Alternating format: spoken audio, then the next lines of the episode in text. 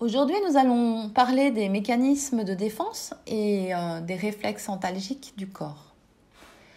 Vous comprenez maintenant que votre corps est doté d'un système ultra performant qui a pour but ultime de toujours vous protéger. Qu'une agression soit réelle ou supposée, qu'elle soit d'origine interne, donc venant de l'intérieur de vous, ou d'origine externe, liée à votre environnement, votre corps met toujours en place une stratégie de protection. Dites-vous bien que ce mécanisme agit à chaque instant de votre vie. C'est par l'intermédiaire de son système nerveux que le corps sait prendre les mesures adaptées nécessaires pour sauvegarder ses priorités de fonctionnement et éviter du mieux possible les douleurs et les inconforts. La stratégie de protection du corps demande la mise en place d'actions stratégiques, dosées et performantes. Ces actions modifient l'équilibre précédent du corps entier puisque le système de gestion de ces actions est la suspension hydropneumatique et les chaînes musculaires dans leur entièreté. Le seul moyen possible dont dispose le corps pour appliquer sa stratégie de protection, sans risquer de déstabiliser l'ensemble du système, est de court-circuiter votre schéma moteur. C'est une forme d'automanipulation.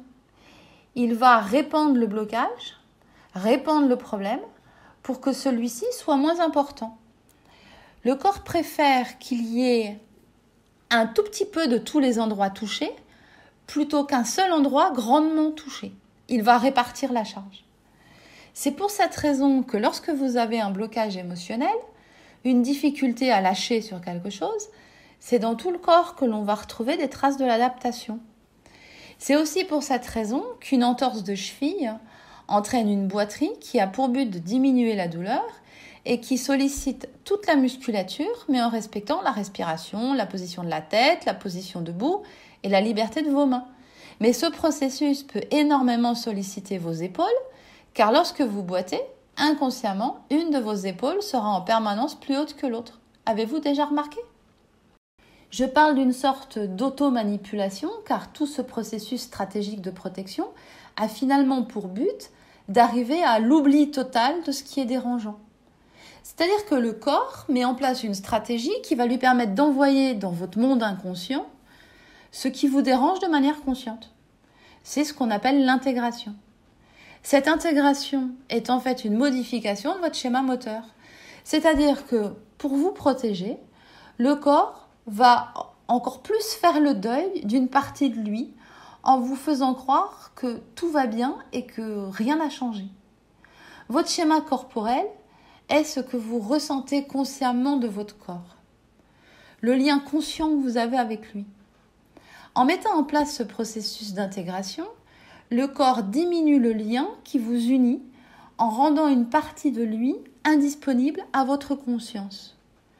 C'est sacrificiel tant que vous ne le savez pas. C'est sadique quand vous le savez et que vous ne faites rien pour développer votre conscience corporelle afin de lui tendre la main et le soutenir dans son labeur. C'est un acte d'amour puissant envers soi et envers son corps que de maintenir et intensifier la conscience que l'on a de son corps. C'est pour cette raison que vous avez le sentiment que tout va bien, que tout est comme d'habitude, et un jour, en passant devant une vitrine de magasin qui vous renvoie le reflet de vous marchant dans la rue, ou parce que vous êtes filmé à votre insu, vous vous apercevez que vous vous tenez le dos très arrondi ou que votre tête est très avancée par rapport au reste. Vous n'avez rien vu venir parce que votre corps s'est adapté à tout ce que vous lui avez donné à vivre et il a tout fait pour que vous ne vous en aperceviez de rien, pour ne pas vous déranger. Et puis un jour, vous souffrez d'une articulation. Vous avez du mal à monter vos escaliers. Vous êtes fatigué après un court effort. Dès que vous jardinez un peu, vous avez des douleurs toute la nuit. C'est que votre corps n'est plus en capacité de camoufler le désordre. Les placards sont pleins. Vous découvrez la réalité car le corps ne peut plus vous mentir pour vous protéger. Il est à bout. Il vous a tout donné. Sachez que toutes vos douleurs et tous vos inconforts corporels sont un trop-plein. Si vous souffrez maintenant, c'est que depuis des années, votre corps a lutté en répétant inlassablement cette stratégie de protection et qu'il a utilisé jour après jour en répétant sans relâche le processus d'agression, puis dilution, puis enfouissement, puis fixation, puis évitement, puis occultation et pour finir intégration. L'intégration vous permettant de pouvoir toujours considérer comme normal ce qui ne l'est plus. C'est la création d'un nouveau schéma moteur. Les thérapeutes attentifs connaissent ce phénomène sans forcément comprendre par quoi il est créé. Par exemple, vous savez qu'il est possible de lever très haut le bras pour attraper quelque chose qui se trouve loin au-dessus de votre tête. Quand un thérapeute demande à son patient non douloureux de lever le bras, il peut s'apercevoir que le patient est persuadé d'être au maximum de ce que son articulation peut faire. En réalité, il lui manque 10 ou 20 degrés. Alors le thérapeute lui demande Vous êtes au maximum? Et le patient répond par l'affirmative sur de lui. En plaçant le patient devant un miroir, celui-ci réalise que le mouvement est incomplet. Il peut alors de lui-même et volontairement corriger la position. Entre le mouvement que le patient fait naturellement et le mouvement juste, ce n'est pas que le patient ne peut pas aller plus loin dans son mouvement.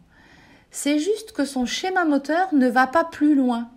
Le patient ne sait plus qu'il peut faire le mouvement complet car il n'a plus conscience que la limite du mouvement est plus éloignée.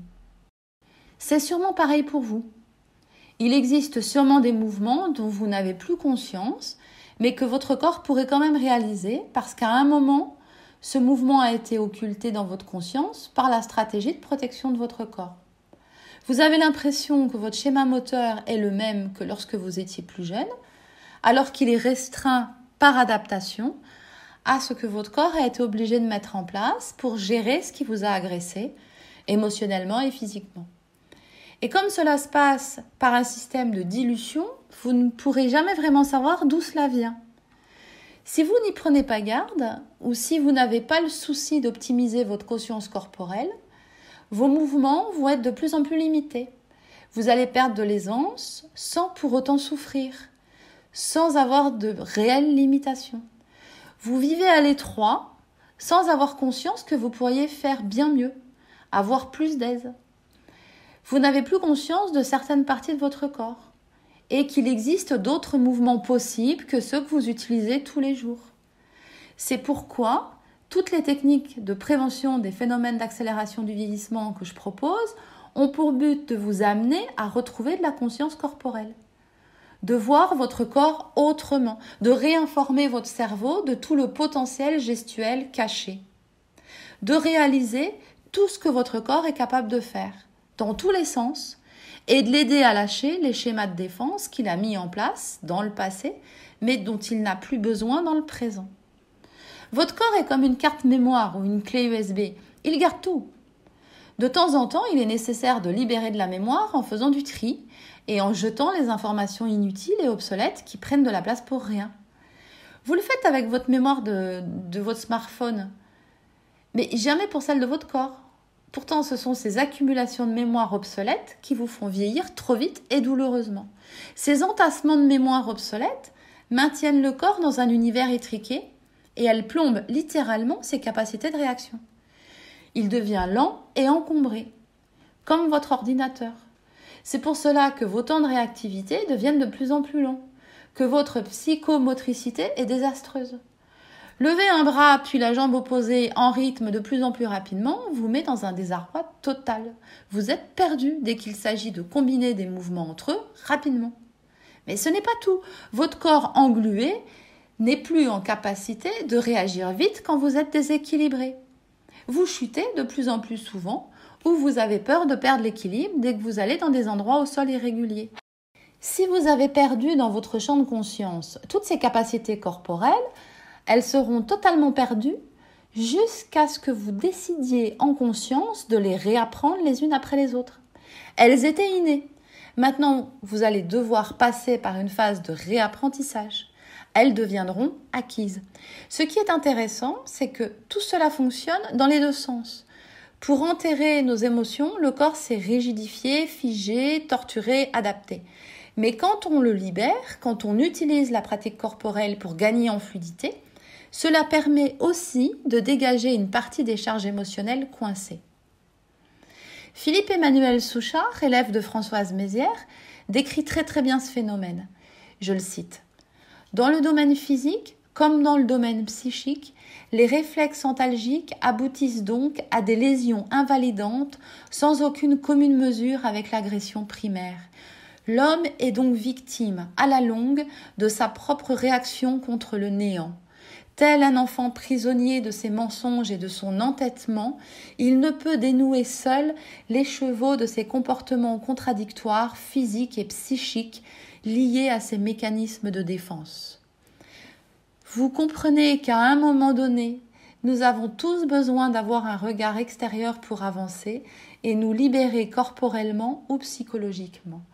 Cela peut être le rôle d'un thérapeute, mais cela peut aussi être le rôle de toute personne qui est en relation avec nous. Personnellement, c'est cela que je préfère. Je n'aime pas particulièrement la notion de thérapeute conventionnellement admise.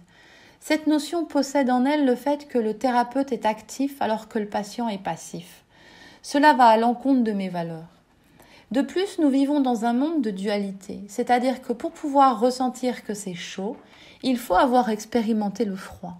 Cette dualité est nécessaire pour pouvoir ressentir. Si nous étions dans un tout où il existe au même endroit le chaud, le froid, on ne pourrait jamais se brûler puisque les deux seraient là en même temps. On est obligé de dissocier les deux pour pouvoir les expérimenter. C'est pour cela que la matière est duale. On vit dans la dualité pour pouvoir expérimenter. Sinon, ce serait impossible de ressentir et d'expérimenter car tout serait déjà là. Dans la dualité, quand on pose une intention de guérison, on active en même temps son contraire, la maladie, car on ne peut envisager la guérison si nous n'avons pas la notion de maladie.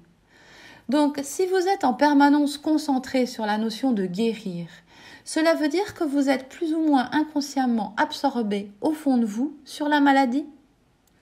Être contre quelque chose le nourrit, autant que notre énergie que d'être pour. La vie ne connaît pas la négation.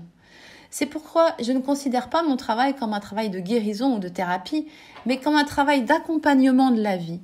Ce qui est intéressant, c'est qu'à chaque fois que l'on rencontre quelqu'un, un groupe, une situation, on verra apparaître en effet un effet miroir, car c'est en voyant ce qui se passe à l'extérieur de nous que l'on peut percevoir ce qui se passe en nous. Et si on est bien avec la question comment je me sens à l'intérieur, comme je vous ai proposé de le faire précédemment, et qu'on vit cette tranche de vie totalement à chaque instant, plutôt que de la rejeter par ce n'est pas ce que je veux vivre, il y a beaucoup de choses qui s'ouvrent en nous. Naturellement, beaucoup de compréhensions peuvent apparaître. Si je danse assis sur un ballon, que j'écoute la musique et que je me laisse porter sans être critique envers la justesse ou le ridicule de mes gestes, à un moment donné, mon bras qui ne savait pas qu'il pouvait monter plus haut va aller au bout de ce qui lui est mécaniquement possible de faire. Sans devoir y mettre une attitude consciente, mon schéma moteur va pouvoir s'ouvrir à de nouvelles possibilités. Et là, je ne vais pas faire de la gym, je ne vais pas faire du sport, je ne vais pas faire de la thérapie, je vais juste poser mes fesses sur un ballon, qui est un facilitateur de mouvement, et danser la vie en écoutant les émotions que la musique me transmet. Et ça, vous n'avez besoin de personne pour le vivre. Juste de comprendre la mécanique, de savoir que cela existe et éventuellement d'avoir un modèle pour vous initier. Si cette vidéo vous a plu, n'oubliez pas de liker et de vous abonner à ma chaîne. À très bientôt pour une nouvelle vidéo où nous verrons les conséquences articulaires de l'adaptation du corps.